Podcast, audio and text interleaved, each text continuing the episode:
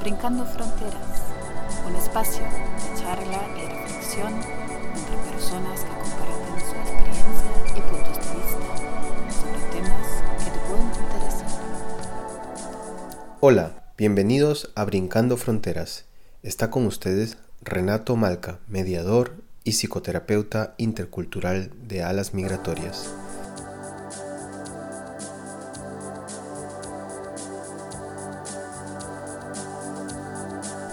El tema de hoy es Salud, un derecho sin fronteras. Para tratar este tema vamos a invitar a Elena Bejar. Ella es psicóloga y técnica en inclusión social en Munduco Medicoac, Médicos del Mundo. Y desde esta posición ella desarrolla su trabajo en intervención social desde una perspectiva comunitaria con enfoque de género y derechos humanos Actualmente ella se encuentra trabajando junto a otros profesionales de la salud e intervención social en la promoción de la salud biopsicosocial.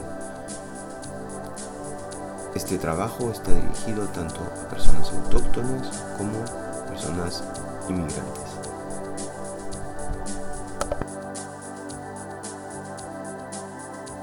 Buenos días, Elena. Mucho gusto en tenerte aquí y bueno, gracias por este tiempo. Sé que has tenido un día bastante agitado y me gustaría pues aprovechar pues al máximo este tiempo que nos estás dando. Después de tanto tiempo que no nos vemos, creo que la última vez que nos vimos, nos vimos en un taller hermoso de, de teatro social, que lo hemos disfrutado desde ahí. Varias lunas han pasado. Pues bienvenida. Renato, Millones de gracias. Lo primero, o sea, decirte la ilusión que me ha hecho reencontrarte después de tantas lunas pasadas. Eh, agradezco muchísimo que te sigas acordando de mí y que me escribas, además para ofrecerme algo tan bonito como es esto de pasar un rato juntos, hablar de lo que hacemos, hablar de las migraciones y bueno, eh, me siento halagada por que hayas reconocido el trabajo que yo hago y que te sigas acordando de mí. Eh, con, un buen recuerdo, efectivamente. Y que yo encantada de estar contigo, por mucho que haya sido el día estresante. Eh, millones de gracias. Gracias, gracias. Bueno, tú ya eh, tienes, has como 10 años en Mundaco Medicoa, Médicos del Mundo, para todos. Y bueno, pues este es una organización, para los que no saben, es una organización que trabaja mm, en pro de la convivencia y transformación social, ¿no? Y además en la salud, principalmente para el acceso a una salud eh, pública, gratuita e universal, ¿no? Eh, ¿Cómo te sientes en estos 10 años? Además, ha cumplido Médicos del Mundo 25 años. Entonces, ¿cómo te sientes? Pues mira, qué bonita pregunta para empezar. Ya llevo 11, o sea que es que el tiempo se pasa muy rápido. Como este año de coronavirus parece que no cuenta, pero realmente ya son 11, es muchísimo tiempo. Em, se me ha pasado muy rápido.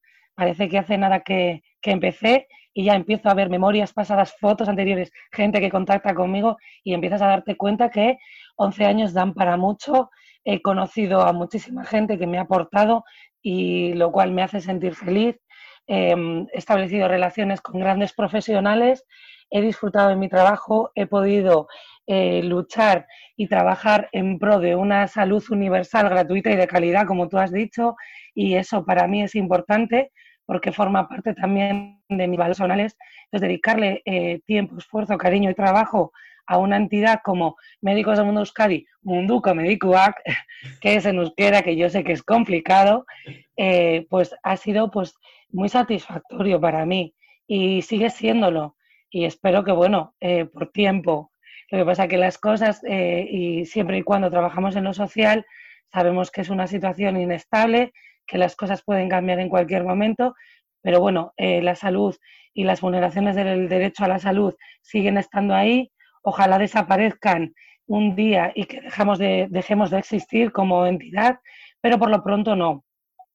Eh, Médicos del Mundo Euskadi cumple 25 años. Eh, no toda la entidad Médicos del Mundo Euskadi pertenece a, digamos, digamos, somos una delegación de Médicos del Mundo España que a su vez pertenece a una red internacional que es Médicos del Mundo. Médicos del Mundo nace en Francia como una extensión de Médicos Sin Fronteras. Entonces, pues bueno, cada delegación trabajamos de manera distinta, siempre evidentemente con el, con el mismo objetivo vital, pero eh, lo que es nuestra sede, nuestra chiquisede, ¿no? que estamos en Bilbao situadas, eh, hemos cumplido 25 años y, y, bueno, estamos preparando todos los festejos. Ahora mismo nos encontramos elaborando materiales, intentando recoger testimonios de personas que han estado colaborando con nosotras durante estos 25 años, gente que ha hecho em, su labor de apoyo en, en la toma de decisión política, presidencias. Entonces, pues estamos en ello. Es verdad que ahora mismo con el confinamiento todos los tiempos han cambiado, pero no vamos a dejar que este año se nos pase sin celebrar nuestro 25 aniversario. Yo feliz porque me va a dar la oportunidad de poder contactar gente que ha estado apoyando desde el voluntariado dentro de los proyectos en los que he trabajado y, y va a ser muy guay. O sea, tengo como ganas, todavía no lo estoy haciendo, pero para septiembre ya tengo como el objetivo de ir contactando con gente que ha pasado por mi vida como profesional em, y con la cual he trabajado codo a codo luchando por este derecho a la salud. Y bueno, mm, las preguntas que haremos serán fáciles, como ¿qué ha aportado para ti Médicos del Mundo? ¿Qué has aportado tú a Médicos del Mundo? ¿Qué recuerdos, qué experiencias, no? Y, y, y estoy motivada por eso, estoy feliz. También es verdad que es un trabajo muy intenso. Yo, la verdad, que tengo mucha motivación intrínseca y soy una persona alegre de nacimiento, por lo tanto, disfruto, pero es un trabajo cansado. Yo siempre digo, trabajo con personas, no trabajo haciendo embutido. Por lo tanto, siempre y cuando vayas a trabajar con personas, te tomes tu trabajo desde la responsabilidad, tu acompañamiento sea desde la honestidad, vas a llevarte un desgaste que no lo vas a tener en otro trabajo. Claro, es un compromiso. Y, yo soy una persona comprometida y responsable. Buah, ¿cómo te sientes? A veces cansada, pero por lo general, dado que es un trabajo flexible en el que todas las personas somos responsables de lo que nos toca, eh, también valoro esa, esa, forma de trabajar y, y, no pierdo la ilusión, aunque a veces estemos más o menos cansadas, necesitemos eh, desahogarnos o estar con personas que nos apoyen a, jo, es que crees que esto algún día cambiará. Uf, pues venga. No, pues a veces lloras, a veces gritas, a veces te enfadas, a veces peleas, a veces pones quejas, pero por lo pronto, si me dices cómo me siento, yo eh, creo que bien, bien. O sea, la valoración siempre es buena y, y sin perder la alegría y la motivación por seguir trabajando en esta línea. Claro, porque a pesar de que a veces uno tenga momentos de frustración, porque algunas cosas no salen o siguen igual, ¿no? Y uno sigue persistentemente en la lucha por este cambio, ¿no? De, algunas medidas que, que, vulneran a las personas, eh, creo que en esos momentos también uno piensa, ¿no? Hay que, hay que proponer algo, ¿no? Hay que proponer nuevamente cosas, de repente desde, desde otro punto de vista se puedan eh, manejar mejor las situaciones, ¿no? Y uno por eso se, se automotiva. También es verdad que si nos vamos al general y al cambio político, eh, sabiendo que son trabajos de fondo y de mucho tiempo y de poco a poco y de pocos avances, pues si te fijas solamente en eso, pues evidentemente puede ser que te frustres y que te desmotives. Pero si luego en tu día a día, que trabajamos con personas, que vemos cómo nuestro trabajo incide en, en ámbitos pequeños, en, en cambios de, de calidades de vida X, pues es verdad que pues te hace seguir manteniéndote en la lucha sin perder la esperanza. Todo lo que se va haciendo poco a poco incide en el bien mayor. Entonces hay que saber ver, em, establecer buenos objetivos, digamos, objetivos ambiciosos, pero luego objetivos, chiqui objetivos del día a día que nos hagan eh, pues, mm, tirar y ver y saber que hay personas detrás que sí que en cierta manera están mejorando o que pues no se les ha vulnerado su derecho a la salud o han conseguido eh, interponer mm, en el defensor o la defensora del pueblo X que consiguen em, solventar sus problemáticas o reducir barreras eh, de acceso a la salud. Entonces, pues bueno, si te vas a lo micro, seguimos. Si te vas a lo macro, pues bueno, nuestra, línea meta del GPS, ¿no? Pero durante el proceso, eh, pues bueno, vamos haciendo paradas y paradas a las que llegamos a tiempo y, que bueno, que... Piensa en grande y trabaja en local. Sí, efectivamente. Qué, qué, bueno. Mira, bueno, básicamente sé que Médicos del Mundo es, tiene un programa de integración sociosanitaria para personas inmigrantes o inmigradas en situación de, de riesgo de exclusión social y tiene muchas áreas de atención, como hemos hablado antes, ¿no? Tiene el área de acogida, de convivencia, género, igualdad, la diversidad, participación, movilización política, cooperación, inclusión social, asociacionismo con otras redes, o sea, con otros, otros grupos que también trabajan eh, conjuntamente en estos temas que ustedes también llevan. Y, sé que dentro de este, de este programa amplio que tiene, pues, Médicos del, eh, Médicos del Mundo, pues, tiene también temas transversales, ¿no? Temas transversales en los cuales tú también estás en, en alguno de estos temas transversales bastante, eh, no solo empoderada, sino también lo llevas y lo supervisas o estás inmerso en algún grupo también lo lleva a otra persona, ¿no? Por ejemplo, temas también de desigualdad de género, de, diferencias culturales, étnicas, eh, también sobre temas de identidad sexual, ¿no? Eh, muchos temas. ¿Tú en qué área te encuentras y qué es lo que se está tratando desde donde tú trabajas? Eh, es una pregunta muy intensa, pero es muy interesante porque al final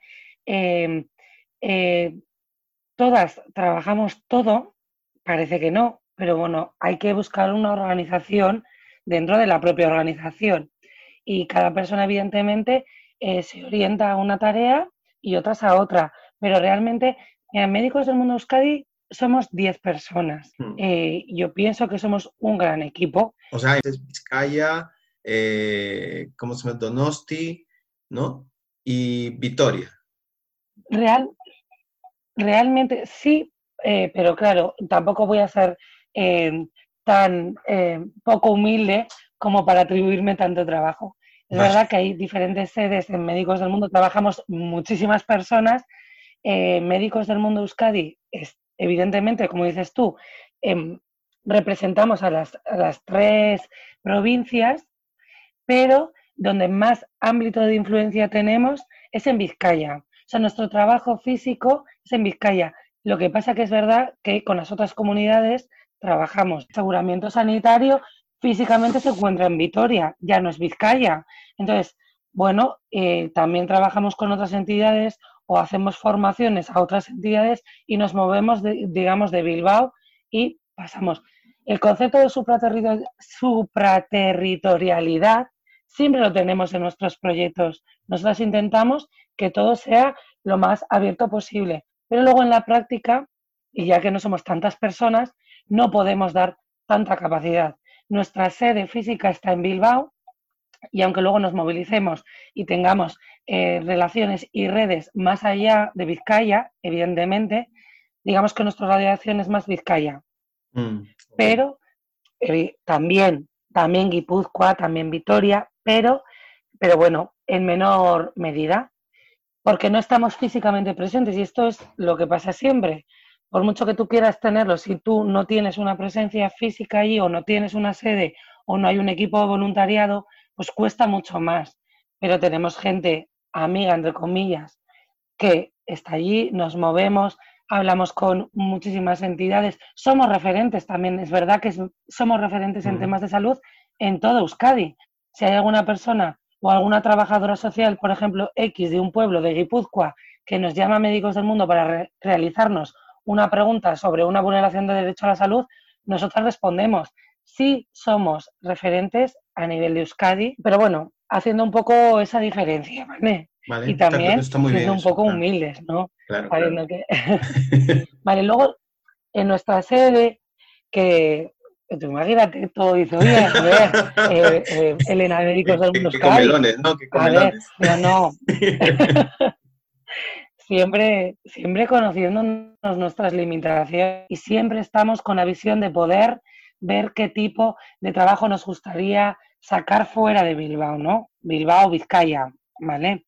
Y, y bueno, sabiendo, por ejemplo, el tema en frontera, esa, si te vas a ir un Endaya, o sea, de repente bueno, Médicos del Mundo Francia, desde Endaya, Irún es un trabajo que gustaría, ¿no? Y se han hecho cosas, o sea, en un pasado, pero ahora mismo, pues bueno, pues ver, a ver, o sea, siempre se ha, hablado de poner una consulta de atención para personas que no acceden a la tarjeta sanitaria en otros puntos que no sean Bilbao.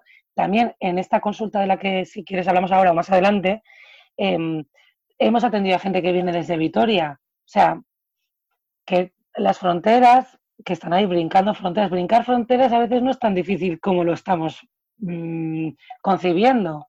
O sea, a veces es simplemente coger un autobús.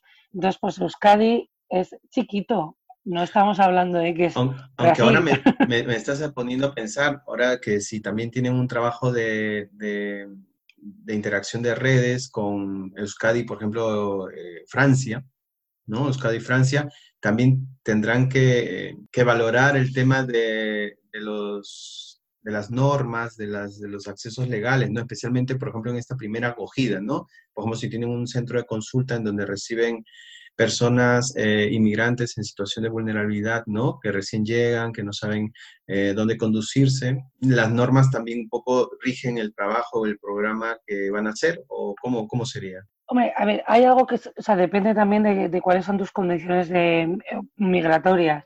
Por las políticas de asilo y refugio suelen ser más generalizadas, pero luego, por ejemplo, hay muchas veces que me dice la gente, no, es que yo me voy a Francia porque en Francia es mucho más fácil.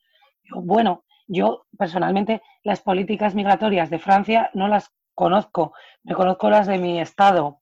¿no? Yo te puedo decir cuánto puede tardar de media una persona en conseguir un permiso de residencia eh, por arraigo mm, sin ser solicitante de asilo, por ejemplo. ¿No? Hablamos de, arraigo social, ¿no? Arraigo social. De arraigo social, y luego puede haber un arraigo laboral. O sea, yo te puedo hablar de las políticas de ley de extranjería de mi país. Las de Francia no las conozco. Eh, cada país, cada estado marca sus propias políticas de migración. Mm.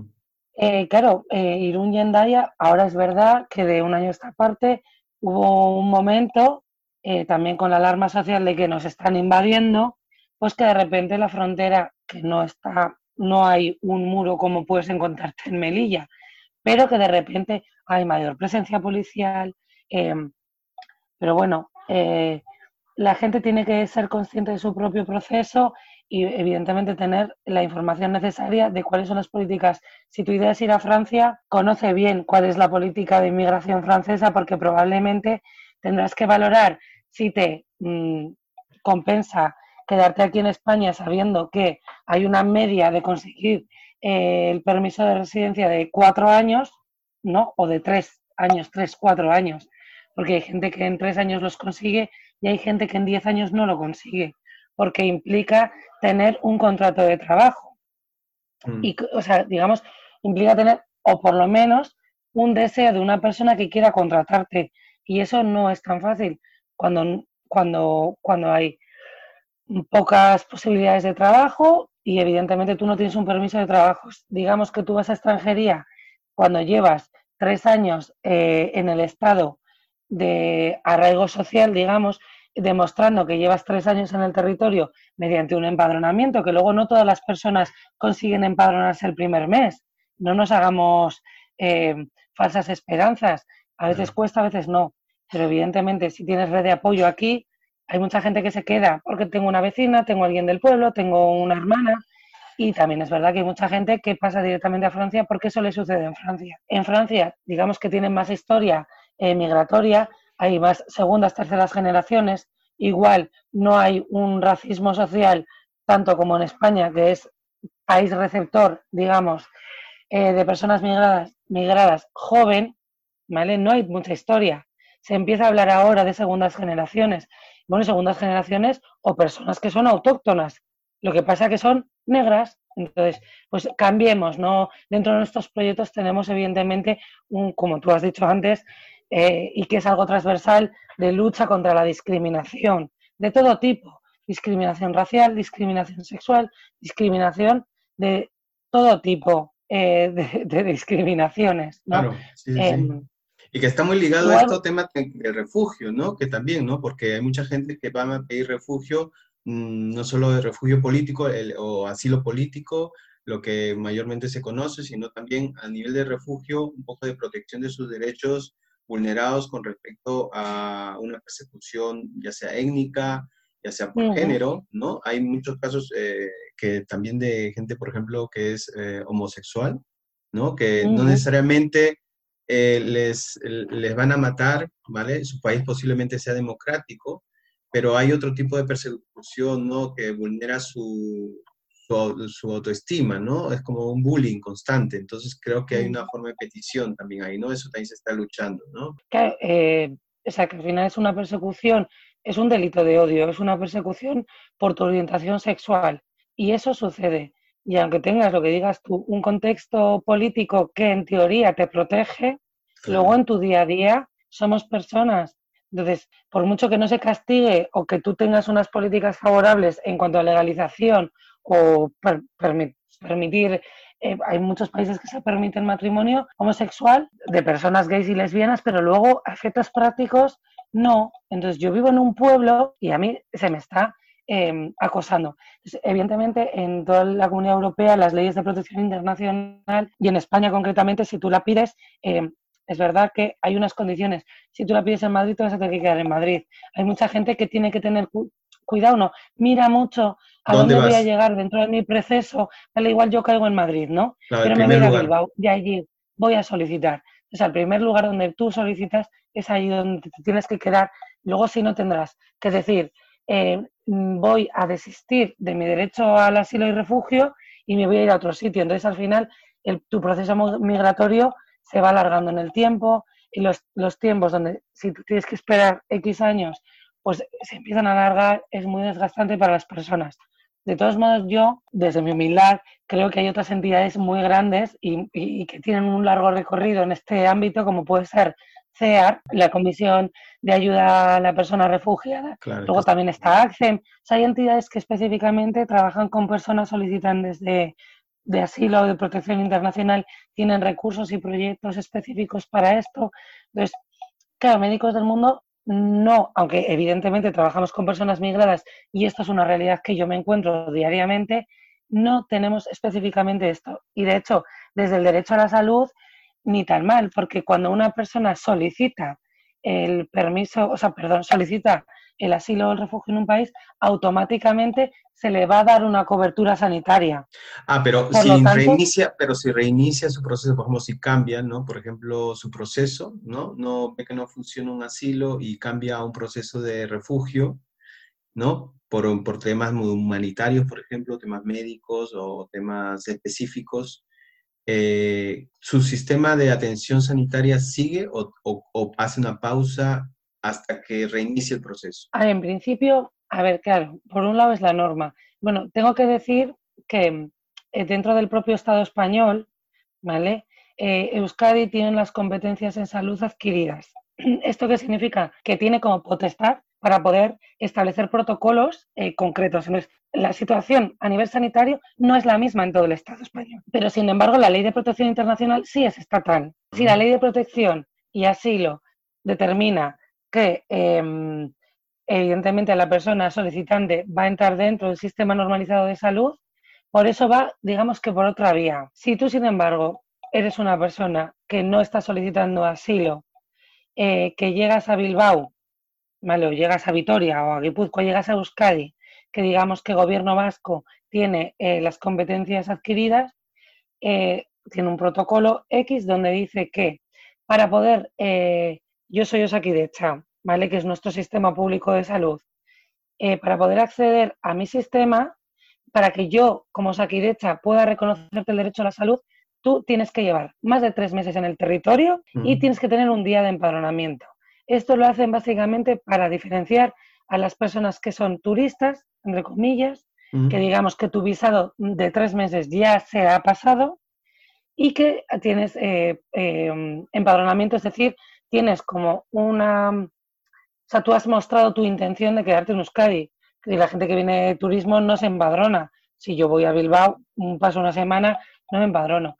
¿Qué pasa? Por un lado, hay personas que pueden eh, acreditar su llegada con un pasaporte, porque han entrado con un visado de turista y han entrado por el aire, porque, amiga y amigo, no toda la gente migrada eh, viene en patera, porque esto es como una idea social que se tiene. Las entradas por avión son muchísimas y tú entras, pues cuando ya han pasado tres meses, eso es, te quedas y luego es verdad que eh, muchos de los derechos sociales en Euskadi están vinculados al empadronamiento y conseguir el empadronamiento no es tan fácil. La gente instrumentaliza el empadronamiento, lo vende, te dice, ¿quieres una casa, una habitación? Vale, pues 150 euros una habitación, que es más, vale, voy a decirte, 250 euros una habitación, porque lo del alquiler ahora es desorbitado, es, o sea, es, es, es bárbaro, yo es un tema que me pone de muy, me enfada, ¿vale?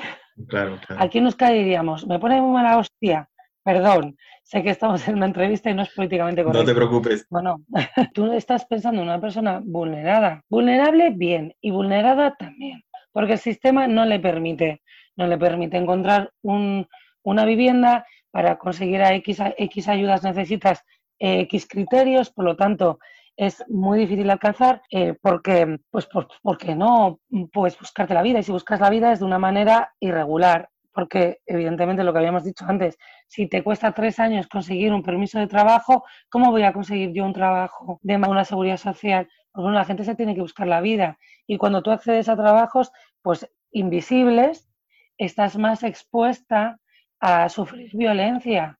Yo sí te digo, bien, son personas vulnerables, pero en cierta manera son personas vulneradas volviendo un poco a lo de los alquileres. Si un alquiler son 250, pero si lo quieres con empadronamiento, 350. Y la gente, como sabe que el empadronamiento le va a abrir la puerta de muchísimos derechos, pues lo va a pagar. Ahí hay una vulneración. Hay una mafia, hay un negocio. Porque si yo voy pero digo, negocio. un negocio. Yo sí lo llamaría mafia.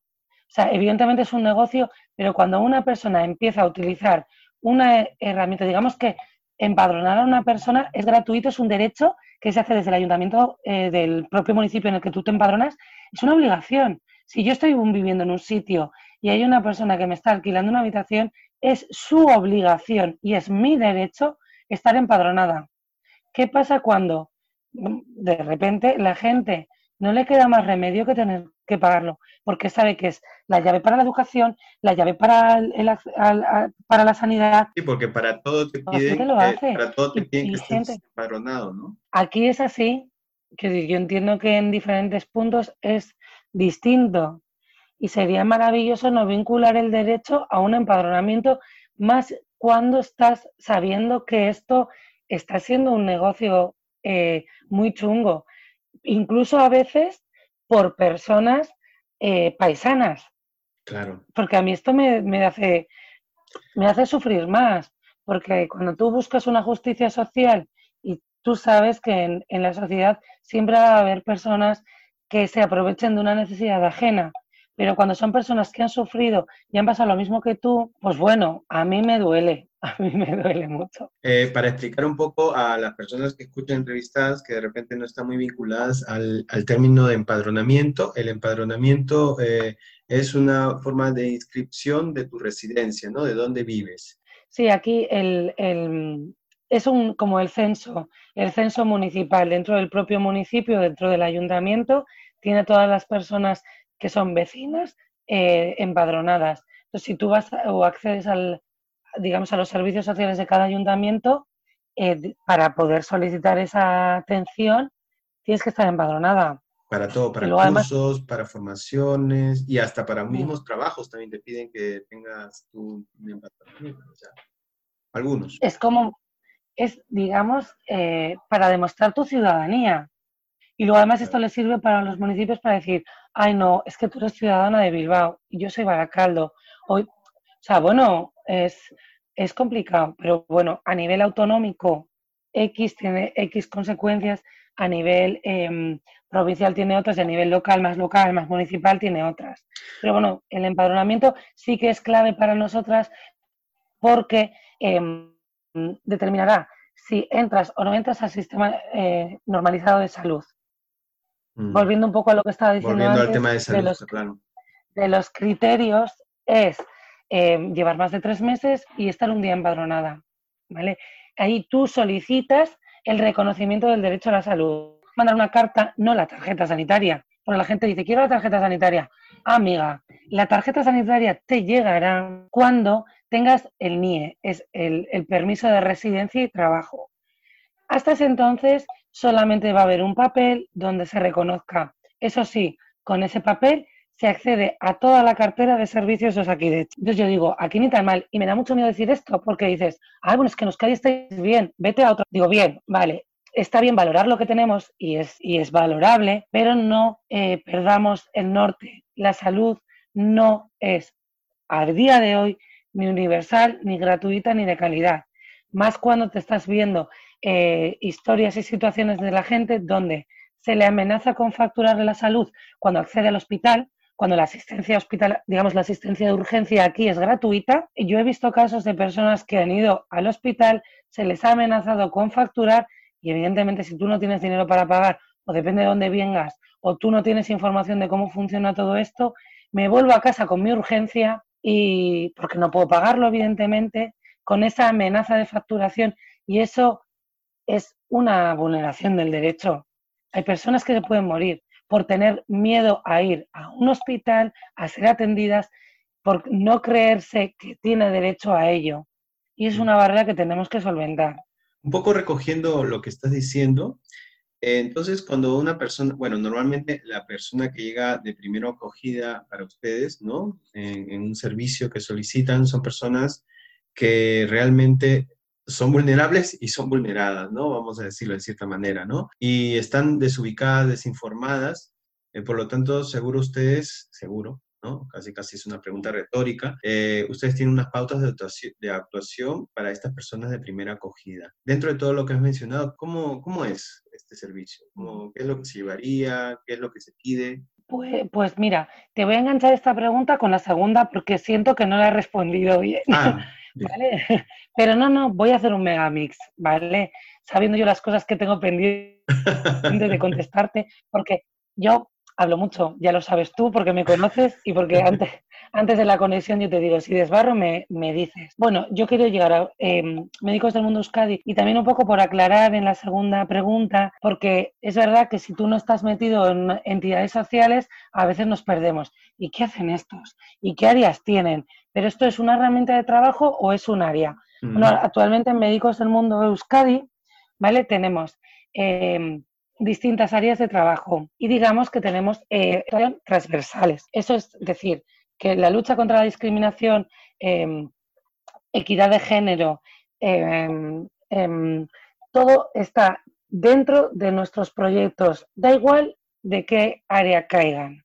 Mm. Por ejemplo, en el área, tenemos un área de movilización social voluntariado. Dentro del área de movilización social, donde se hace gran labor de sensibilización social de incidencia política, donde se trabaja en espacios formales, por ejemplo, en las escuelas, ¿no? Em, eh, la educación para la transformación social, que hay una persona técnica dentro de Médicos del Mundo que se dedica a trabajar todos estos temas transversales que hemos dicho, pero en colegios y en, forma, y en digamos, en espacios formales de educación, claro, está en otra área, pero es que yo hago lo mismo. Yo también trabajo educación en áreas informales para, trabajar, para la transformación social, para fomentar el pensamiento crítico, pero dentro de mi área. ¿Cuál es mi área? Mi área es inclusión social, ¿vale? Luego también Médicos del Mundo trabaja cooperación, tenemos otra área de comunicación, captación, y luego está el área de administración, luego hay coordinación y luego está la junta directiva, que son personas voluntarias que no cobran por ello y que se encargan de la toma de decisiones. Esto es importante porque es para médicos del mundo muy importante. Eh, las personas técnicas, digamos que estamos eh, a disposición, evidentemente siempre somos un equipo asesor por nuestra profesión y por nuestra historia, pero la junta directiva, que es voluntariado, porque Médicos del Mundo es una asociación de voluntariado, y pues evidentemente son las personas que van a tomar las decisiones en última instancia en Médicos del Mundo. También hay una junta directiva o sea, digamos, hay una autonómica y hay una estatal. Y así funcionamos. Digamos, junta directiva, coordinación, distintas áreas. Entonces, yo me encuentro en el área de inclusión social. Dentro del área de inclusión social estamos varias personas técnicas. Están las personas que formulan proyectos y luego estamos las personas que, que ejecutamos. Pero es verdad que somos un equipo que nos llevamos súper bien y nos juntamos, hablamos, decimos, esto funciona, esto no, tiremos por allá, tiremos por allá, ¿qué formulamos este año? Pero bueno, luego cada uno a su tarea. Está eh, la coordinadora del área, que es Esti, que formula. Que muchas veces tiene el trabajo más ingrato. Me dice, jo, Elena, tú estás aquí con la gente tal, y a veces os olvidáis de mí. Eh, si no tenemos un trabajo coordinado y todas las personas sabemos lo que tenemos que hacer y evidentemente nos apoyamos las unas a las otras, pues bueno, eh, no se haría. Pues dentro de esta área de inclusión social eh, cuelgan diferentes proyectos eh, con muchas líneas de actuación. Con la lucha contra la discriminación de todo tipo lo vamos a hacer todas las áreas. Lo hace BEA, que es la técnica de educación para la transformación social en colegios, pero eso forma parte también del programa de inmigración. Lo llamamos corto, como tú has dicho, es programa de integración sociosanitaria para personas migradas en situación y o en riesgo de exclusión social. Ese digamos que es mm, uno de mis proyectos, pero yo estoy en colaboración con BEA, porque si en cierta manera dentro de mi proyecto estoy hablando que voy a trabajar con la ciudadanía, ¿qué es inclusión social o es movilización social? Pues es que es los dos. Claro, ambas. Y ahí nos encontramos y ahí trabajamos. ¿Qué es lo bueno? Como somos un equipo tan pequeño y nos llevamos tan bien, es muy fácil trabajar. Si yo en un determinado momento, en una actividad concreta mía, le digo, mm, Marisa, ¿por qué no haces una actividad de mutilación genital femenina o de trata de personas con fines de explotación sexual que, eh, por, digamos, por organigrama caería de su área? Sin embargo, yo a ella le digo, vente a mi proyecto, y hagamos algo en conjunto. Para mí, como inclusión social, es muy importante trabajar con personas migradas este tema, porque yo quiero dar mm. información, quiero fomentar el pensamiento crítico, quiero trabajar estos temas dentro del área de inclusión social. Entonces, es muy difícil, digamos que estamos todos tan cohesionados y en un trabajo tan bien integrado, que es muy difícil sacarlo. Yo sé que de cara a las financieras lo tenemos que hacer por proyectos o cuando se lo tengo que explicar a alguien, digo, mira, básicamente tenemos este proyecto, este proyecto y este proyecto. Pero luego, en la práctica, es muy difícil. Es muy difícil conocernos porque mm, yo siempre digo, ven y verás. Tú ven, participa en lo que hacemos y yo te lo voy explicando. A mí, yo amo hablar de mi trabajo porque creo que es una, una labor muy bonita. He estado en diferentes entidades y a mí esta me gusta mucho, me gusta mucho porque creo que el trabajo se, mm, se organiza muy bien y nos organizamos. Detrás de cada organización hay personas humanas. Y, bueno, de cara a la tercera pregunta que me has hecho de cómo atendemos, ¿vale? En concreto, dentro del área de inclusión, que estamos cinco personas y todas valemos pato. Quiero decir, al fin y al cabo, es que es así, pero digo, pues porque hablamos mucho, entonces, eso nos permite eh, tener un trabajo más eficiente. Aunque cada persona suyo, si yo en un determinado momento tengo que explicarle a alguien que cuál es el trámite para conseguir la tarjeta sanitaria, aunque esté mi compañero Xavi, que es trabajador social y que es quien está en la consulta de social, pues bueno, yo estoy en un taller y tal persona me hace tal demanda, pues yo ya le puedo derivar. O sea, no hace falta que por protocolo mande a donde sabe que es el trabajador social, porque no, no, no. Todas las personas del equipo em, recogemos demandas, necesidades, informamos, derivamos, ¿vale? Y si hay algún caso en concreto, pues bueno, mira, voy a pasarte con Xavi, que es nuestro trabajador social, o que es el que, digamos, se encarga más de eh, la labor de trabajo social, y él te va a recoger la vulneración o te va a hacer un, acompañamiento, o yo en un determinado momento digo, mira, no lo sé, yo puedo llamar Xavi, ¿esto tú qué onda? O yo en el WhatsApp que tenemos de trabajo digo, gente, tengo este caso. Mm, ah, pues mira, tal. Ah, pues yo una vez derivé a cual. Ah, pues habla con fulanita. Y entre todas vamos sacando diferentes casos. Pero bueno, Xavi es trabajador social, pero Andrea, que también es del equipo, es también trabajadora social. Puede resolver cualquier duda, pero igual vamos, eh, digamos, repartiéndonos el trabajo de la intervención, aunque luego cada uno a efectos prácticos estemos imputados a un proyecto concreto o seamos técnicos, pues bueno, yo soy técnica del proyecto X de gobierno vasco de financiera X, privada, pública, pero bueno, em, yo ahora sí que te, hablaría de la acogida, pero luego también es verdad que dentro de nuestro área de inclusión social está Marra, que es senegalés, que es mediador eh, intercultural, porque aparte del programa, eh, aparte del programa, digamos, es mediador, es facilitador. A mí me gusta mucho acertar con el lenguaje. Él es, un, un, muy buen comunicador social. Él es influencer. Él me dice que no, que todavía no llega al parámetro exigido en el Instagram. Que por cierto, tenemos Instagram de nueva ah, creación. El coronavirus nos ha traído cosas buenas. Lo vas a poder dejar aquí también para que pueda ver las ah, personas. Perfecto, perfecto. Es que, es que el, Instagram nos ha abierto un mundo de posibilidades. El coronavirus nos ha dado grandes lecciones y nos hemos sabido adaptar. Pero bueno, eh, él es facilitador, él es mediador, él es un grande.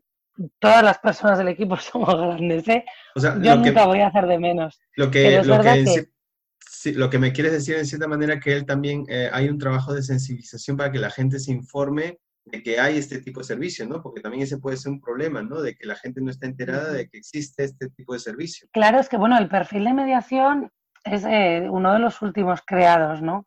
Eh, aparte del programa de inmigración, el programa de atención sociosanitaria, bla, bla, bla, bla, bla, tenemos otro proyecto que es Barrios, que es de intervención comunitaria, que tiene, evidentemente, eh, cosas que compartir con el otro proyecto, pero que tiene una labor más eh, de salud comunitaria que tienes que abordar y tratar desde otro tema. Y la figura de, de Marra en este caso es crucial, y, por eso se formuló en proyecto en un inicio. El proyecto de barrios también ya tiene muchos años de recorrido. Estamos en el barrio muchísimo antes que este proyecto, pero es verdad que esa experiencia nos permitió poder elaborar un proyecto eh, de intervención comunitaria eh, que, que, que es grande, es grande y que trabajamos de otra manera o digamos que trabajamos de la misma manera que siempre hemos trabajado, porque creo que somos bastante auténticas, pero cuando formulas un proyecto y lo tienes escrito hay un compromiso. Por lo tanto, es una apuesta institucional de trabajar desde un ámbito comunitario y con unas herramientas concretas. ¿vale? Quien haya trabajado o esté trabajando en la psicología comunitaria, pues probablemente me entienda desde dónde estoy hablando. Claro. Pero bueno, pues eh, también como hay distintas entradas desde la acogida, porque no es lo mismo que toca la puerta de Médicos del Mundo Euskadi.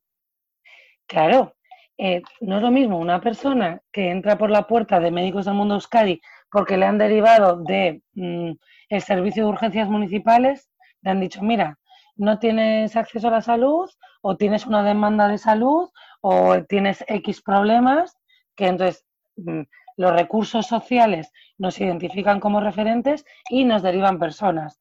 una persona toca el timbre y dice, va, pues oye, mira, me pasa esto, o nos llama por teléfono, o mm, esa puede ser un área de entrada, ¿no? Otra área de entrada. Yo tengo móvil de trabajo, ¿vale? Y mi móvil del trabajo, pues bueno, a efectos eh, de la red del boca a boca, es un recurso más. Entonces hay muchas personas que me pueden escribir directamente pidiendo o, em, digamos, enunciando una necesidad. Puede ser una vía de entrada. O me han dicho, eh, mira, me han dicho que es que tú das cursos. Muchas veces que hay una demanda X, pero luego hay una demanda ulterior que mm, la gente no verbaliza. Entonces hay que saber recibir, hay que saber acoger. Es un trabajo de acogida el que todas las personas del equipo de médicos del mundo tenemos que hacer, porque todas las personas constantemente estamos acogiendo personas. Mira, ahora mismo también hay otra área transversal que es estratégica, que, en la que yo participo, que es precisamente participación de las personas titulares de derechos, ¿no? Cómo eh, hacemos partícipes a las personas dentro de nuestra entidad. Y una era cómo, eh, cómo acogemos, ¿no? Y lo bautizamos amistosamente como el método MDM, MDM, que es nuestras siglas. El método MDM y la gente con la que trabajamos nos identifica porque es que hay una apuesta de cómo se le atiende a la gente. No eh, digamos que qué servicios, sí, los tenemos. Tenemos una consulta de trabajo social, tenemos una consulta de enfermería, tenemos una consulta médica, eh, damos formaciones, tenemos eh, un grupo de apoyo social, tenemos un montón de cosas, digamos que forman parte de nuestras actividades de proyecto y que entendemos como acogida Pero luego, para nosotras es muy importante cómo acogemos, cómo trabajamos con las personas. Entonces, dentro del método MDM es, hola, te presentas tú antes de preguntarle a la persona cómo se llama, cómo la hablas, eh, sonríes, no sonríes. Esto parece que viene de un, eh, digamos, de un, sistema de calidad mm, de atención que nos han impuesto, pero no. Realmente forma parte de qué herramientas de trabajo tenemos las personas técnicas y cómo acogemos. Y todas las personas de la entidad acogemos. Da igual si somos técnicas, si somos la persona administrativa, si somos el coordinador, me da lo mismo. Eh, acogemos todas las personas y todas las personas que trabajamos en Médicos del Mundo conocemos qué actividades tenemos para poder darle una mejor atención a la persona, evidentemente informando, derivando o acogiendo. No sé, yo es que para mí es muy importante porque cuando trabajamos cuidando a las personas, es cuidando a las personas. Es como, ¿qué nos hace diferentes? Eh, no hace mucho, hace dos años, eh, nos hicieron un, nos hicieron una evaluación muy fuerte al proyecto de barrios. Es muy importante estar siempre constantemente evaluándose para adaptar, eh, pues medir el impacto y tal. evidentemente, cuando hay una evaluación de un proyecto y es una evaluación de 365 grados, eh, preguntaron a muchísimas, muchísimas personas que trabajaban, eh, digo, profesionales, evidentemente a titulares de derechos también, a titulares de responsabilidades, una evaluación muy grande. Pero luego cuando preguntaban a gente con la que trabajamos, decían, oye, ¿y médicos del mundo qué? Jo, pues es que empezaron a dar como una serie de tips que decíamos, bueno, tenemos que ponernos en valor eh, cuál es el método que nosotros utilizamos, ¿no? Porque si está bien valorado o reconocido por las personas profesionales, tendremos que sistematizarlo para que cualquier persona que venga a Médicos del Mundo le podamos decir que en Médicos del Mundo trabajamos así, en la acogida. En Médicos del Mundo trabajamos así, en la intervención en aulas. En Médicos del Mundo trabajamos así cuando vamos a hacer reuniones de, en redes de apoyo. O sea, el MED es muy importante porque si trabajamos con personas y decimos que la acogida social es muy importante, la primera acogida pasa por nosotras y a nosotras tenemos que tratar a las personas con respeto y, bueno. Tú me hablas un poco de la forma, ¿no? Cómo ustedes eh, se transmiten, cómo comunican a la persona para darle esa empatía, esa confianza, esa seguridad para que acuda a ustedes, ¿no? ¿Y, qué es lo que le recomiendan a estas personas cuando recién llegan? ¿Qué es lo, más recomendable o, y con qué necesidades llegan estas personas? Yo, lo primero, eh, yo quiero personas autónomas, ¿vale? O sea, no nos consideramos una entidad asistencial no hacemos acompañamiento, sí recogemos vulneraciones, ¿vale? Pero sobre todo, lo primero es fomentar la autonomía de la persona. Y dirás, ah, qué bonito. Sí, pero esto parte por, para que una persona sea autónoma, ¿vale? Y que a mí no me necesite, porque yo no quiero eh, que se cree una, una relación de dependencia.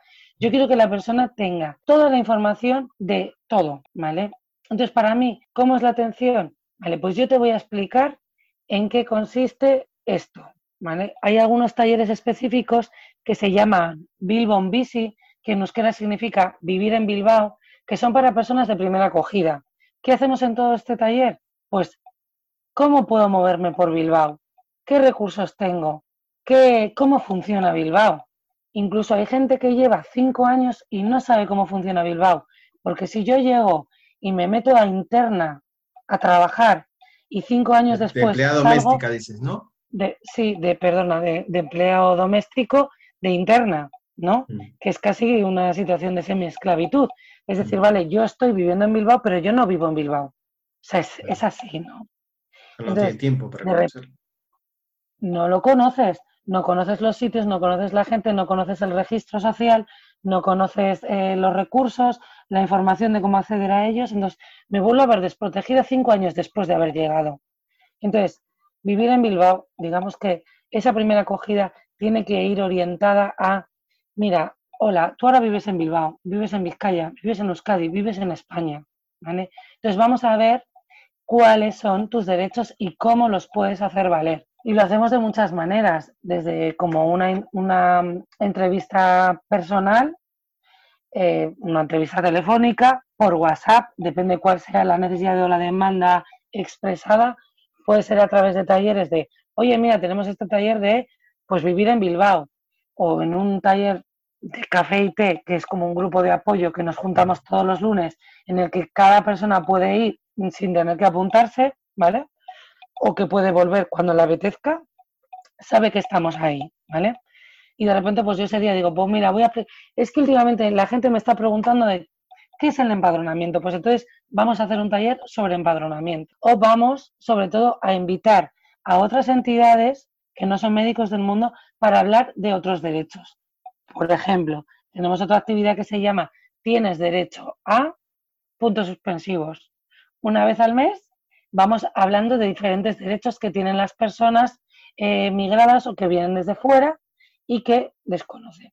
Un ejemplo, el primero que nosotros hacemos, digamos, borrón y cuenta nueva, enero, primer taller de Tienes derecho a médicos del mundo, tienes derecho a la asistencia sanitaria, entonces hablamos de cómo superar todas las barreras administrativas, bla, bla, bla, bla, bla, orientamos, vemos, eh, hablamos de cuál es eh, la norma, de cuál es el derecho, damos herramientas para que la gente pueda em, superar esas barreras o poner quejas. Y luego hay otros talleres como por ejemplo el Alarteco. ¿Quién es el Alarteco? El defensor del pueblo, en este caso es hombre. Entonces, pues, ¿cómo puedo yo como ciudadana poner una queja? Otros talleres, homologación del título. Otros talleres, e invitamos a entidades que son referentes en este tema, porque Médicos del Mundo no quiere cubrir todas las necesidades. Quiere, no vamos a duplicar cosas que ya existen. Quiere poner eh, en manos de la ciudadanía esa información y que la persona autónomamente haga valer sus derechos. Yo lo único que quiero es que la gente no me necesite. Eso sí, yo quiero que la gente esté preparada, empoderada, con las herramientas en la mano para hacer valer sus derechos. Otros ejemplos pueden ser, pues, ley de extranjería. O sea, hay un montón de, no sé. Sí, sí, sí, o sea, de subtemas que interesan a las personas que llegan, claro, según la necesidad. Llego y yo, por ejemplo, no sé cómo funciona la policía mismamente. Yo de repente traigo de mi país como una historia o un estigma de que, mira, si me pasa, yo sin embargo tengo que decir, llama a la policía, ya es que no tengo papeles, es que tal, no pasa nada. Eh, hay violencia de género, llama a la policía. Hay tal y cual, o sea, o tienes el área de mujer, o de repente contactamos con el área de mujer y queremos que esa persona diga, oye, mira, si estás sufriendo violencia, esto, esto, esto, esto. Son pautas de actuación. Al fin y al cabo es vivir en Bilbao, pero vivir, vivir en Bilbao en igualdad de condiciones, en plenos derechos y como ciudadana activa. Mm. Sí, ah. te quiero preguntar, en los programas, en los diferentes programas que tú ya organizas o participas, eh, ¿cómo lo llevas a cabo? Vale. Yo tengo, bueno, básicamente ya resumo, ¿vale? Está dentro del programa de inmigración, que es más o menos el que ya habíamos hablado. Está el proyecto de barrios, que también hemos hablado, ¿no? Luego hay eh, otro trabajo específico que no me gustaría dejar de hablar con todo el tema de la prevención del VIH, ¿vale? Mm. Que es algo muy importante para nosotras. También para la, reducción, también otra área sería reducción de riesgos y daños en temas de consumos. Ya estoy hablando del área de inclusión social, ¿vale? Claro, en tu área. Eh, durante muchos años estuvimos liderando un proyecto que era eh, la sala de consumo supervisado. Actualmente no la tenemos porque nuestra idea era que sea el sistema sanitario público quien se encargue de ellos. Nosotras queremos que el sistema público se encargue absolutamente de la salud de todas las personas ¿vale? Sean consumidoras, sean personas migradas, sean personas autóctonas que no accedan al, a, los medicamentos. O sea, hay millones, digamos, de situaciones. Pero bueno, drogas, VIH y personas migradas, digamos que dentro de Euskadi es eh, parte de nuestra área de trabajo como colectivos vulnerados. Y bueno, y ya técnicamente, contestando a tu pregunta, que soy un poco insumisa, ¿vale? todos, todos los años hacemos una evaluación de nuestros proyectos y también eh, hacemos una evaluación con las personas con las que estamos trabajando.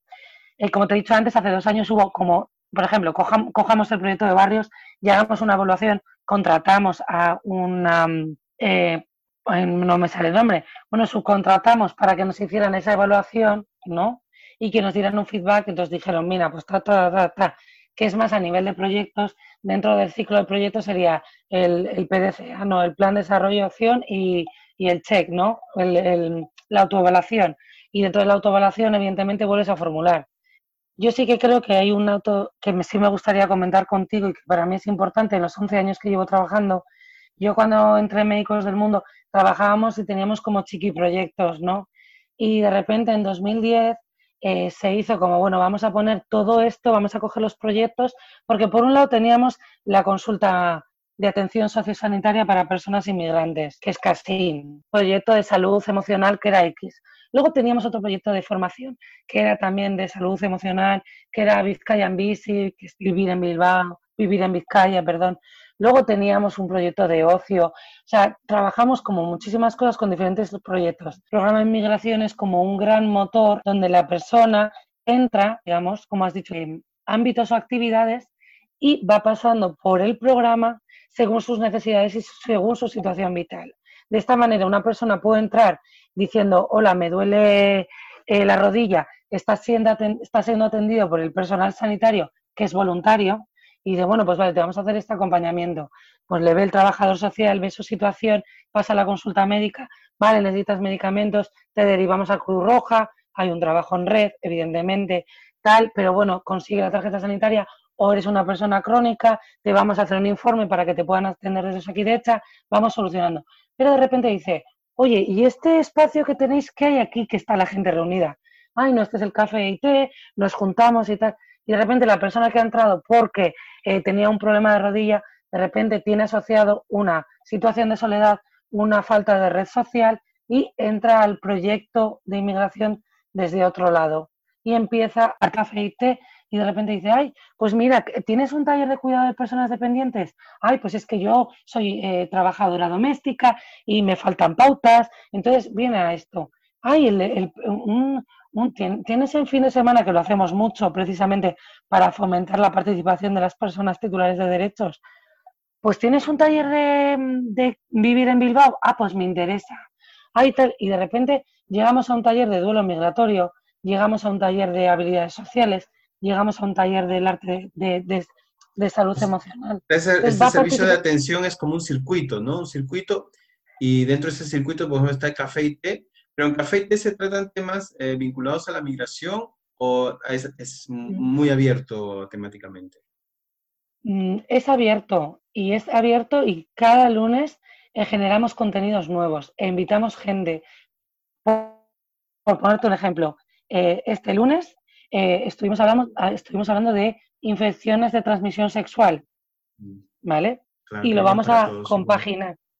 Claro, pero otro día estuvimos hablando de trata, otro día estuvimos hablando de... Mm, de eh, es que vamos cambiando. Otro día nos fuimos de excursión, otro día hablamos de, de racismo, otro día hablamos de homosexualidad. Es que cada día vamos trabajando diferentes temas. temas transversales, ¿no? Al, tema, los temas básicos de salud, salud física y mental, ¿no? Claro, es que la salud física es una parte de la salud. Si atendemos al concepto de salud holístico, eh, mira, hay una cosa, Renato, que yo siempre digo y a mí me encanta. Eh, da gusto trabajar en Médicos del Mundo porque cualquier actividad, cualquier cosa, yo te la puedo relacionar con salud. Salud lo es todo. Y cualquier actividad, aunque la gente no sea capaz de ver cómo lo puede vincular a su salud, yo sí lo hago. O sea, porque ya solamente con el tener un espacio de cercano, de confianza seguro, donde cada persona pueda estar y expresarse libremente, ya es generar salud. Eh, estar en un espacio acompañado donde eh, conozco a otras personas es generar salud. Fomentando pensamiento crítico, cualquier cosa, es generar salud porque si esa persona va a tener la autonomía necesaria para poder hacer valer sus derechos, va a incidir. Yo tengo un grupo de WhatsApp, no es un grupo de WhatsApp, es una lista de difusión. Pues yo todos los lunes digo, mira, para esta semana tenemos estos planes. Si alguien en primera acogida me dice, quiero una cita para el médico, bien, cita para el médico. Oye, ¿y qué más hacéis? Pues yo le empiezo a contar. Ah, qué interesante. Digo, pues mira, yo te puedo mandar la información. Y de repente, una persona que no ha pasado al médico o no tiene una vulneración de su derecho a la salud a nivel eh, sistema sanitario, de repente se incorpora a trabajar otros temas como resolución de conflictos. Yo ahí estoy trabajando salud y es otra área de entrada de, distinta dentro del programa. Cuando se crea red social, se crean más oportunidades. Si una persona está recién llegada, no conoce o tiene un, una red social limitada, cuando llega a estos espacios, pues, pues, pues eh, surgen cosas, fluyen. Mira, cuando nos hicieron la evaluación hubo una cosa que a mí me gustó mucho y dije, jo, pues es que esto es así. Parte de nuestro trabajo es que sucedan relaciones improbables. Relaciones improbables, explícame eso, a ver. No, no, Renato, esto es maravilloso. A mí me ha cambiado y yo creo que es cierto. O sea, tal y como yo vivo mi trabajo. Mira, médicos del mundo llegan personas muy distintas, de diferentes orígenes, con diferentes situaciones, con su diversidad. Cuando decimos diversidad creemos que, ah, es que yo, yo soy blanca y tú eres eh, tostadito. No, no, no. La diversidad es muchísimo más compleja porque somos personas y somos diversas, con nuestra identidad creada y, con nuestras experiencias, nuestros miedos y nuestras mierdas y nuestras alegrías. Entonces la diversidad es, pues bueno, eh, no se puede simplificar fácilmente. Entonces tú cuando llegas a un espacio médico del mundo dices, Dios mío, ¿y esta gente cómo se ha conocido? Pues aquí. Y de repente, de estos espacios se crean relaciones que de otra manera no se hubieran podido crear. Y como unas constelaciones, como unas constelaciones, ¿no? Pues es que hay un espacio, un espacio seguro y de confianza donde llega gente que está o se está permitiendo eh, ponerse en exposición o porque le interesa o porque ha llegado por X motivos, porque yo siempre, cuando este martes estaba un taller de chantaje emocional, mira, estáis aquí y todos habéis llegado aquí por algo. Os ha llamado la atención, habéis visto un cartel y habéis dicho aquí. Me da igual, ¿no? Pero bueno, estáis aquí. Entonces, algo nos une. Para empezar, en este grupo algo nos une. Y luego de ahí ya vamos viendo cómo fomentamos ese espacio para que se creen esas relaciones. Yo no quiero que la gente, bueno, evidentemente yo creo vínculo con las personas, pero a mí lo que más me interesa es que las personas se vinculen entre ellas y se crean esas relaciones. Y esas relaciones que de no haber estado en ese momento, me da igual médicos del mundo o otra entidad, ¿no? Pues no se hubieran dado. No somos tan ajenos, ¿no? No somos tan ajenos unos del otro, que a veces compartimos eh, las mismas situaciones o dificultades o las formas de pensar, ¿no? Como tú dices, somos diversos. Somos unas también mentes diversas. Y es, y es maravilloso. Yo veo eso y, bueno, cuando te vienen y te dicen, oye, nos hemos hecho pareja, nos vamos a casar, eh, queremos tu bendición, y yo, hola, pero digo, pues eso es muy, o sea, no la necesitan lo primero, pero es muy bonito porque al final tú estás viendo eh, cómo la gente encuentra esos espacios y los utiliza para su bienestar. ¿no? Y hay una cosa, todos los espacios que nosotras proponemos, evidentemente son gratuitos, ¿vale? Están dentro de un proyecto que está financiado, formulado y demás. Y em, la gente cuando viene no está obligada. O sea, hay a veces de, no, es que tengo que ir a este centro de día para poder conseguir tal beneficio social. Entonces yo, que trabajo con personas adultas, bueno, o no, el otro día estaba un chico de 14 años en el taller de chantaje emocional y digo, qué maravilla que con 14 años te interesen estos temas, ¿no? Pero bueno, por lo general gente adulta y que gente que viene porque quiere. Entonces, esa voluntariedad, esa motivación, o sea, es, bueno, pues esto es lo que estaba buscando, o estoy recién llegada y necesito X, y, tú y, yo en tu proyecto lo identifico y hago uso de ese espacio, pues yo feliz. Y se han propuesto, ya que estás hablando de, talleres muy interesantes, ¿no? Que llegan las personas, pero en este caso eh, han llegado personas que a nivel presencial han visto que se está promoviendo estos talleres. ¿No se han pensado ustedes también hacerlo eh, a nivel virtual? Hemos hecho, es que es una de las mejoras. Eh, mira, es que es, es que es una de las mejoras y esto tiene que ver con lo que me has preguntado antes.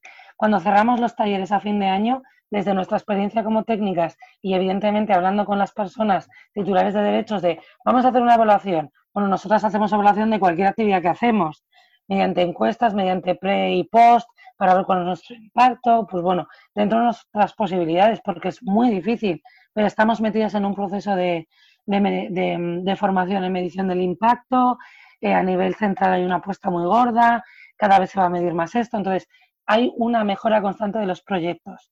Y evidentemente cada año cuando formulamos un nuevo proyecto, formulamos cosas nuevas. Si, por ejemplo, mira, pues es que el proyecto de ritmos del mundo, que está muy bien y que nos lo pasamos muy bien, pues mira, lo vamos a dejar de hacer porque nos interesa más trabajar ciertos temas o dentro de nuestra planificación estratégica queremos eh, orientarnos más a esto. Entonces, cada año hay un cambio constante.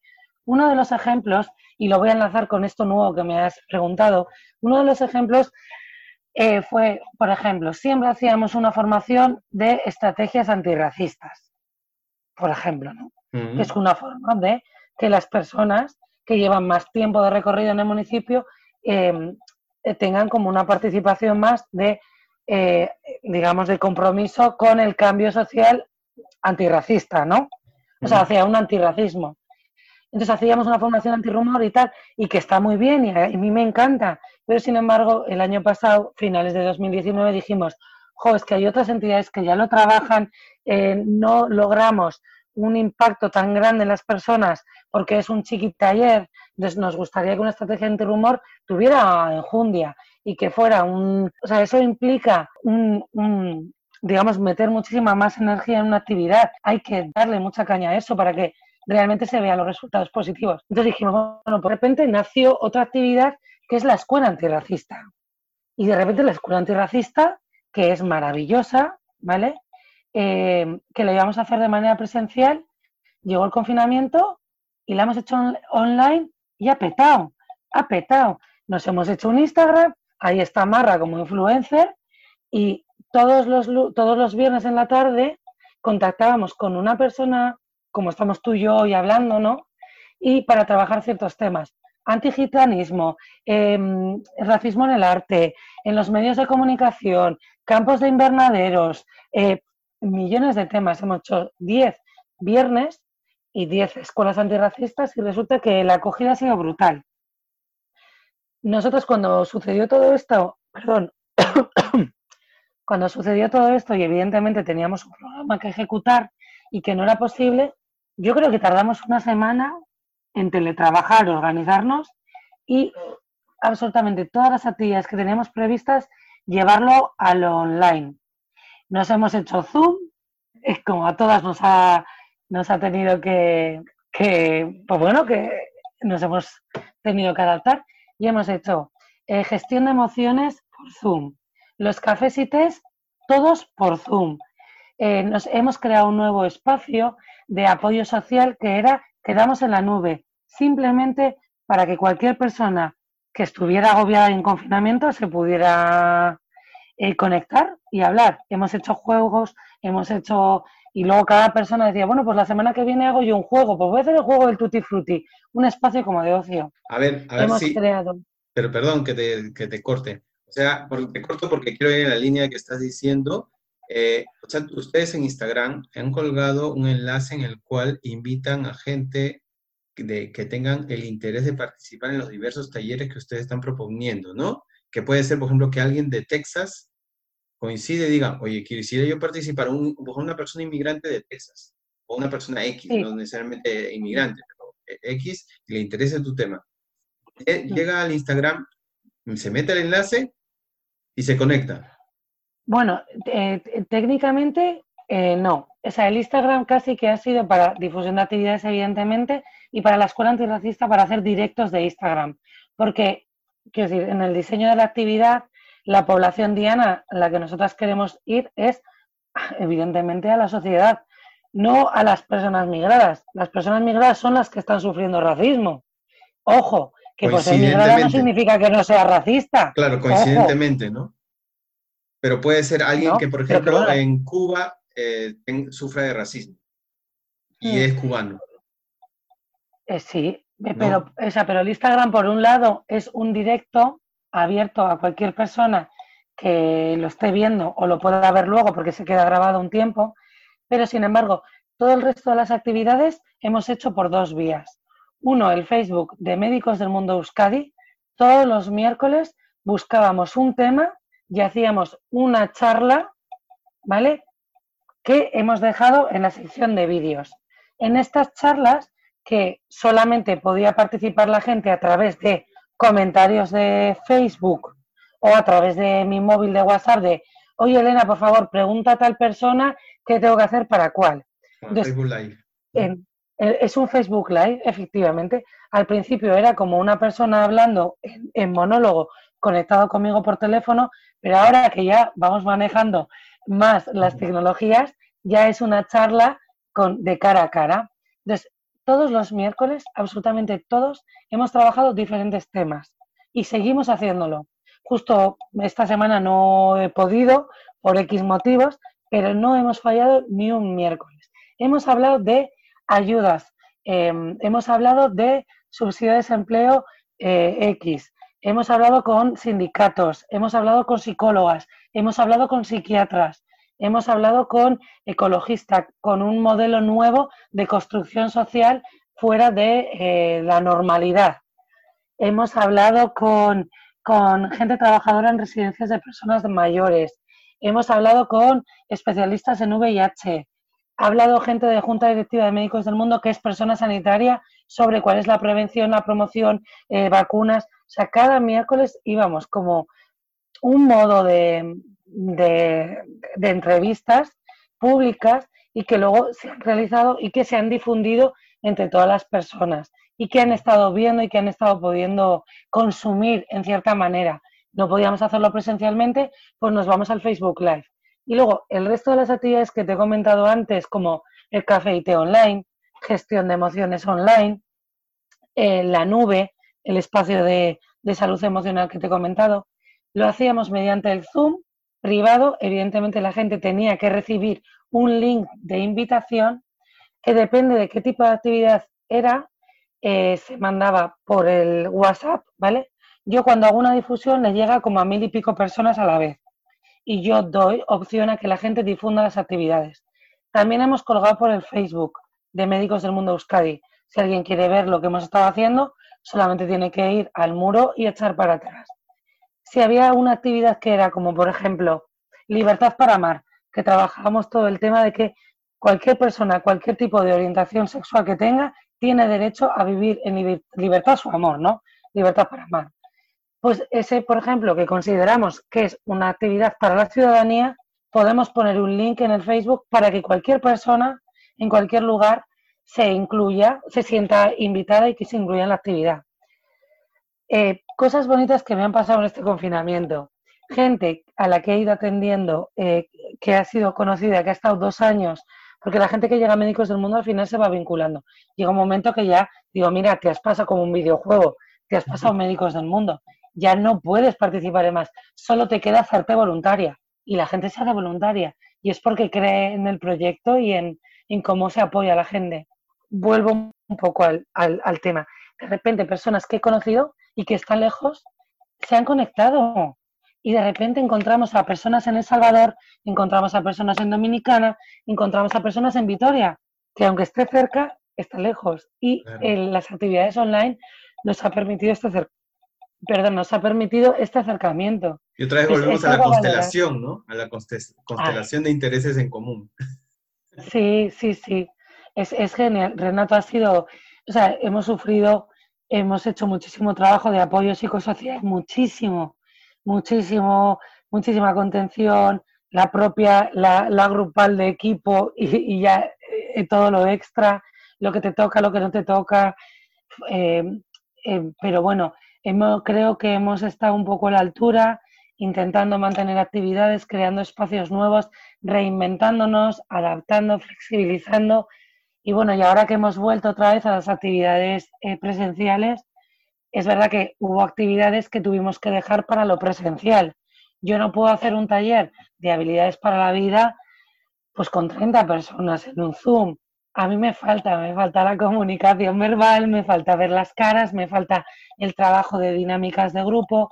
O igual yo, igual otra persona sí podría, pero yo que trabajo desde lo grupal, desde la facilitación de grupos, pues para mí me resulta un poco complicado, pero hemos vuelto y ahora volvemos a tener miedo. Pero bueno, día a día, decisiones eh, diarias y adaptaciones diarias.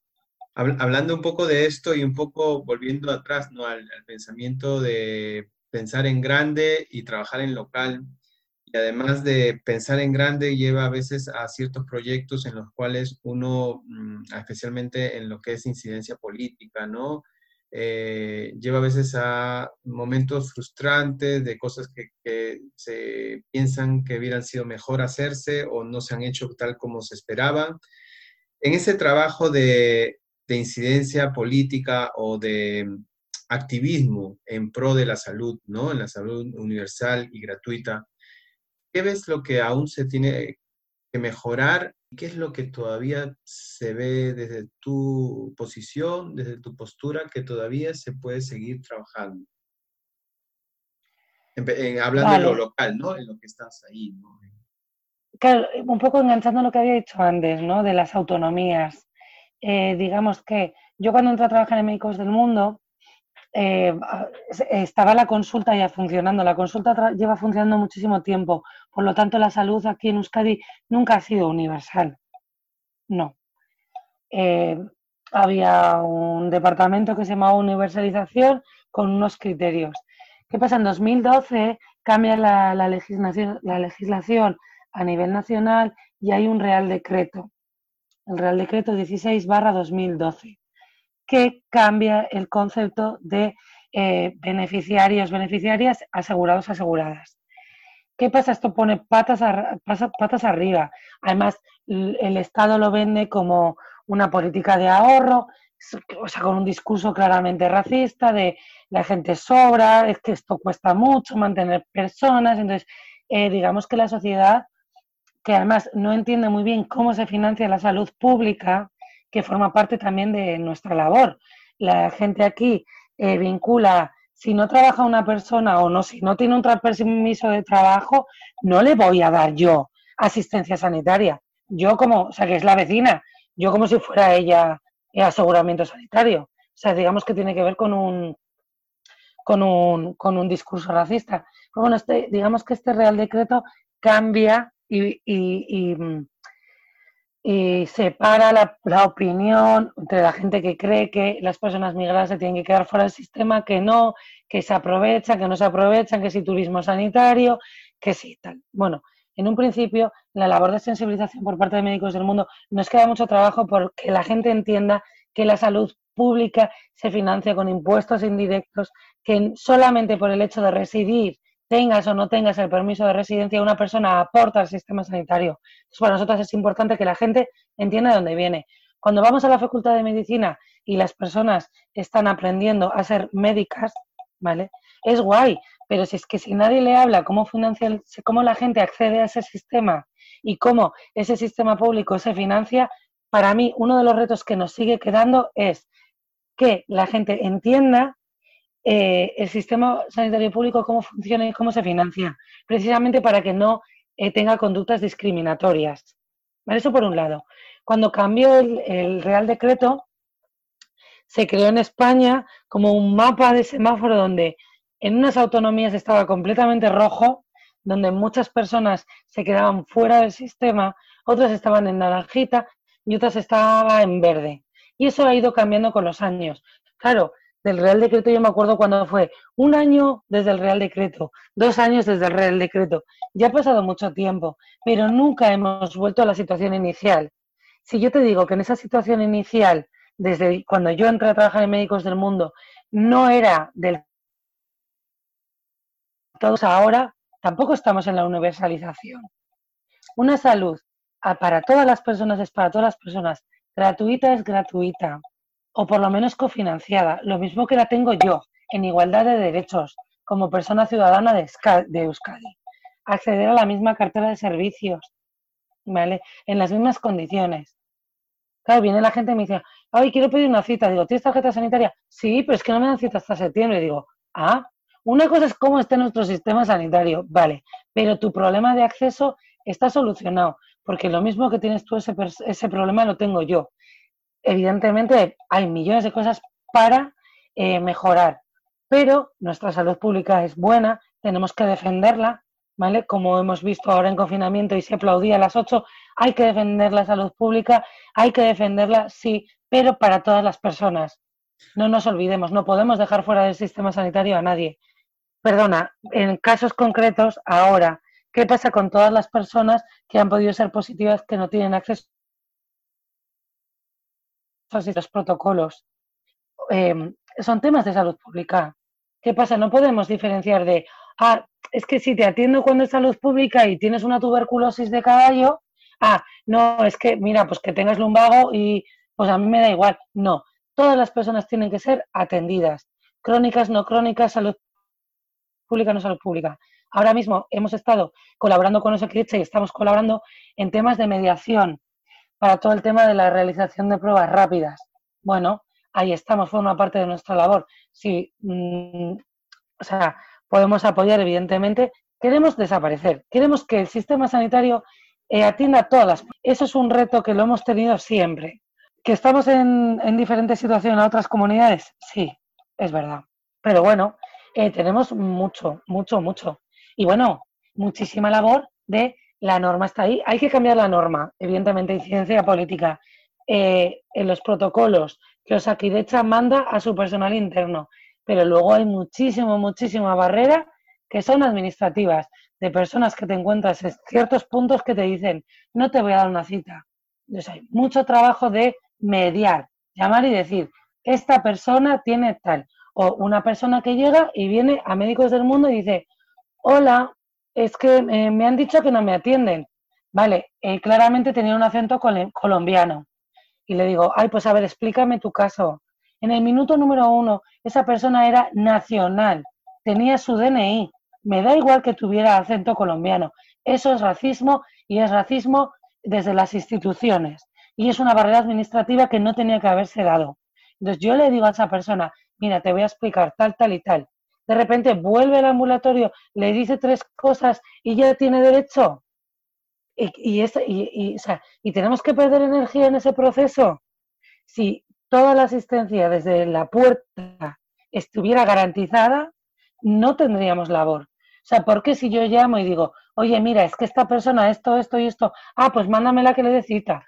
¿Y por qué no se las ha dado desde, desde el inicio? Esas vulneraciones se están dando.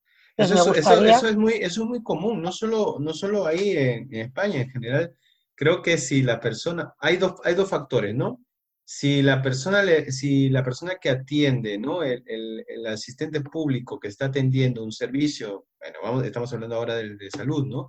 Pero si está atendiendo, eh, no le va a dar las, muchas veces no le va a dar las alternativas a esa persona que viene y no está muy segura de sus derechos.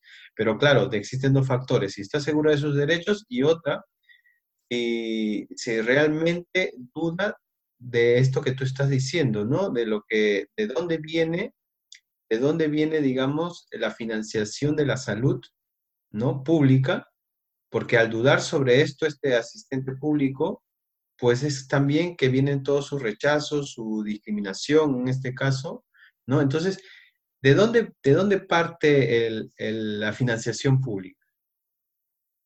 La financiación pública tiene varios, pero... No, de pública en salud, en salud sanitaria, mejor dicho. Sí, sí, impuestos directos, impuestos indirectos.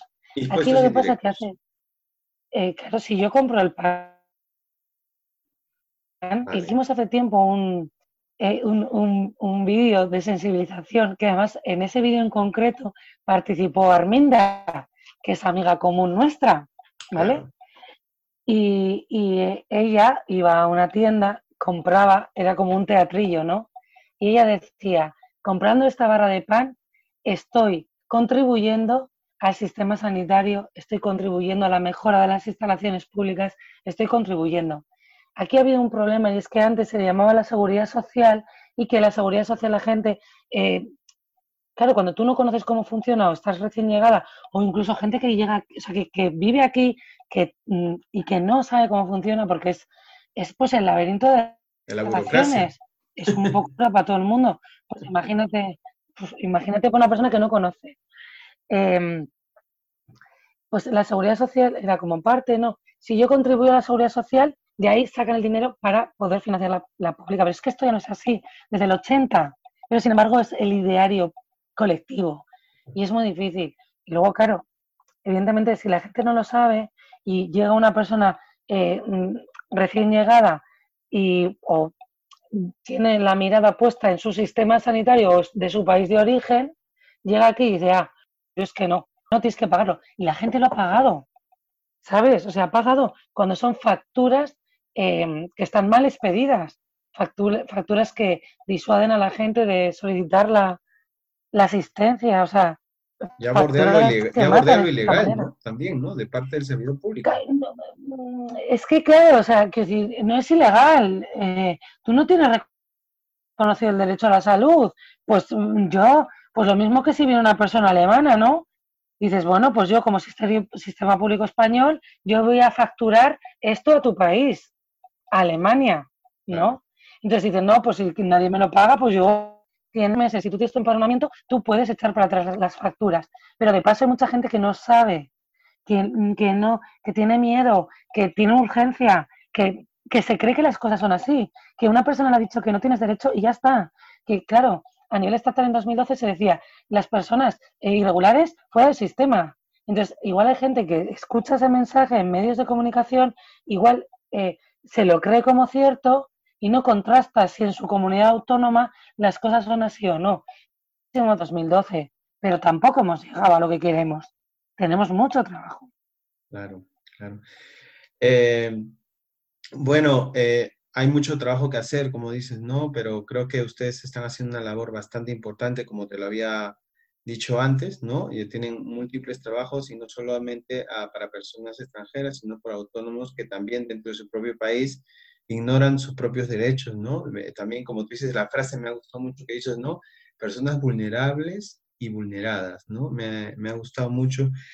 Mira, te voy a comentar que, mm, para un poco ya eh, podamos culminar, a, pesar de que hay mucho tema que hablar, eh, te vamos a culminar con una pregunta que normalmente la hace el anterior entrevistado.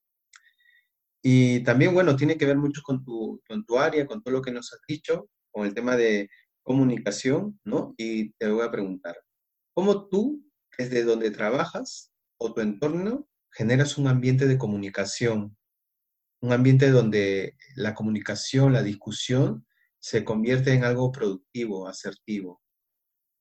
Buah, me, me gusta mogollón, claro. Bueno, toda la gente que me conozca sabe que todo.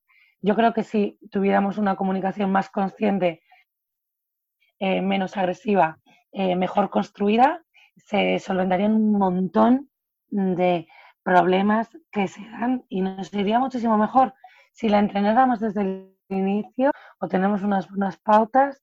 Creo que la comunicación, em, es que soy muy fan de la comunicación, Renato. O sea, que me haya tocado a mí esta pregunta, vamos, me parece brutal. la constelación, la constelación surgió, la constelación ha surgido, ahí está. Coincidencia. Me llega, me llega, porque hacemos talleres específicos sobre comunicación como te he dicho antes, o sea, este martes estábamos con el tema del chantaje emocional, trabajábamos el tema de los mensajes yo, trabajábamos la asertividad, el domingo me toca trabajar resolución de conflictos, o sea, mm, mm, demandas eh, O sea, quiero decir, la comunicación para mí eh, es o sea, un pilar fundamental, tanto profesionalmente como personal. Eh, o sea, creo que si te haces responsable de tu propia comunicación, ¿no? Y, el mensaje es coherente y honesto, eh, las relaciones personales evidentemente eh, mejoran. Yo, cuando hemos empezado un taller de habilidades para la vida, ¿vale? Yo les decía, una de ellas, digo, cualquier cosa que trabajemos y sobre todo la comunicación va a incidir positivamente en las relaciones personales, desde la propia responsabilidad, ¿no? De tú eres responsable de tu mensaje. No, es que la otra persona me escucha o no me escucha. Bueno, eso es la comunicación de otra persona. Lo que podemos trabajar es la nuestra, ¿no? Cómo nos expresamos, cómo intentamos hacer el cambio social, cómo hacemos una incidencia, qué mensaje lanzamos, cómo eh, nos defendemos eh, sin la agresión, desde la confianza, la asertividad del autoconocimiento.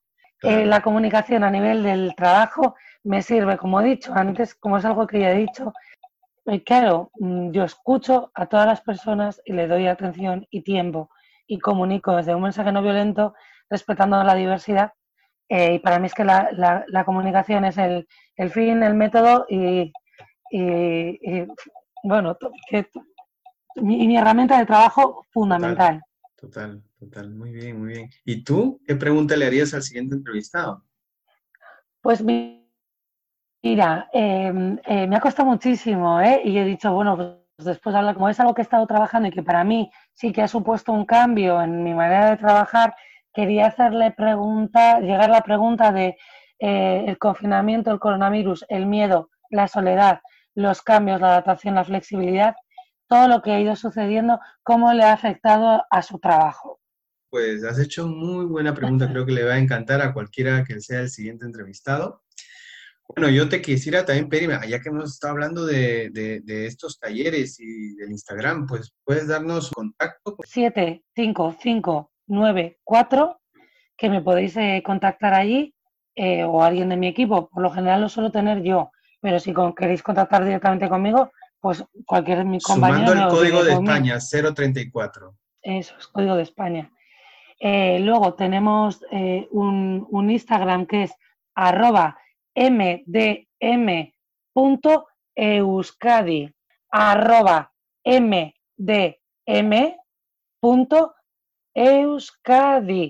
e u s k a d i y luego en el Facebook también es eh, Facebook tú buscas en el, en el, buscador de Facebook médicos con acento médicos del mundo Euskadi y te aparece nuestra página también hemos creado una del 25 aniversario probablemente si buscáis en el Google daréis con nosotros.